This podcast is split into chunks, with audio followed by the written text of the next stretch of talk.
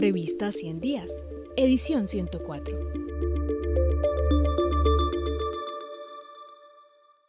Editorial por Jorge Camacho. El 12 de abril de 2022, mientras el presidente Duque, que defendía ante las Naciones Unidas su programa de paz con legalidad y hablaba de las bondades de esta política para la implementación del acuerdo de paz, los colombianos estábamos enterándonos de que el operativo militar del pasado 28 de marzo en Puerto Leguízamo, Putumayo, podría ser una masacre al estilo de los falsos positivos, con manipulación de pruebas y modus operandi paramilitar.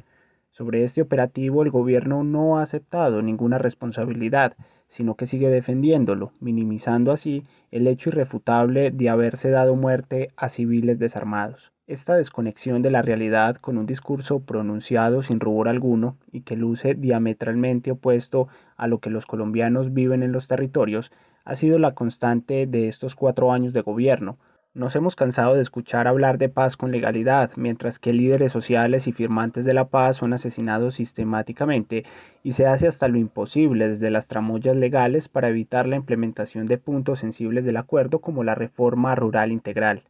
Nadie ha podido explicar qué es en realidad la economía naranja, que invadió de la mano del nepotismo todos los ministerios e instituciones del Estado, apalancando un engranaje de corrupción, pero excluyendo a más del 60% de los colombianos que viven entre la informalidad y el rebusque. Del mismo modo, la palabra equidad, que repite sin cesar el Plan de Desarrollo Nacional, desconociendo los derechos básicos de los ciudadanos, es pura retórica, Solo en el anaranjado mundo de los siete enanitos, que parece ser el hábitat del presidente Duque, se protegen las selvas, como lo prometió al Papa Francisco, no en la famosa carta que el mandatario firmó como si fuera el sumo pontífice, sino en otra que le envió en el marco del Sínodo de la Amazonía, mientras que en la Colombia real la devastación de nuestros ecosistemas parece no detenerse. Con un crecimiento del 9,9% en el 2021 y con un estimado del 4,1% para el 2022, la economía iría viento en popa. Sin embargo, la profundización de las desigualdades, el aumento del desempleo y el hambre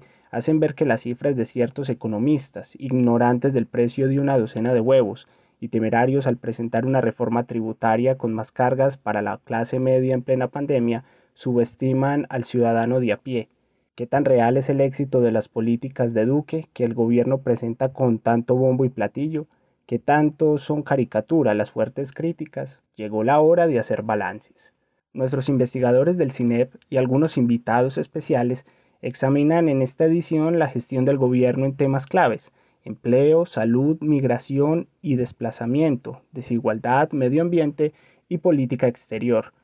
Daniel Amaya ubica estos balances en una coyuntura mayor, la apertura democrática que significó en los últimos años el acuerdo de paz, la estabilidad de nuestra ya frágil democracia se ha visto afectada por un gobierno cooptado por intereses privados que parece haberse dedicado a impedir esa apertura. La brutal represión a las protestas y la persecución sistemática a los jóvenes que participaron en ellas así lo indican. No menos preocupante es la reducción del equilibrio de poderes con la apropiación por parte del Ejecutivo, de la Fiscalía y de los entes de control. Recuperar este equilibrio, así como la independencia de los medios de comunicación, debería ser compromiso de los candidatos a la presidencia, pero tal tema parece estar ausente de un debate electoral más guiado por pasiones irracionales que por ideas y programas. De especial interés es el artículo de Sofía Natalia Delgado sobre el caso del Museo de la Memoria del Centro Nacional de Memoria Histórica para entender el conflicto en torno de la verdad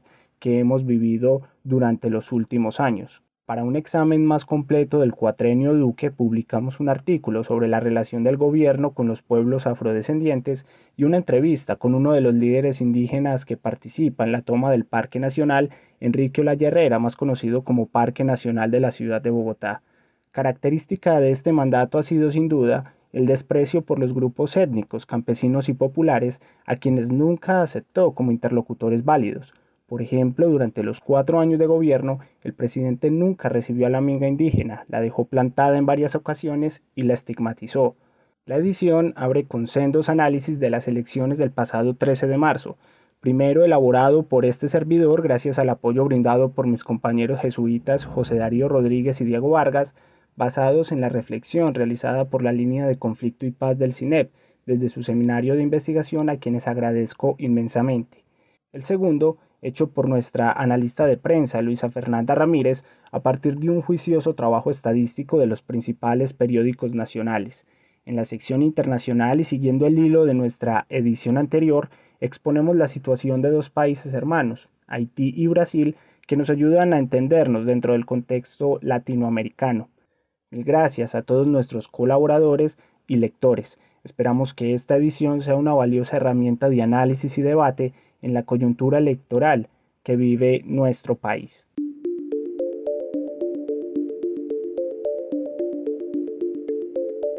Este artículo hace parte de la edición 104 de la revista 100 días, del periodo enero-abril de 2022. Si quieres terminar de conocerlo, ingresa a nuestro sitio web www.revistaciendiascinep.com.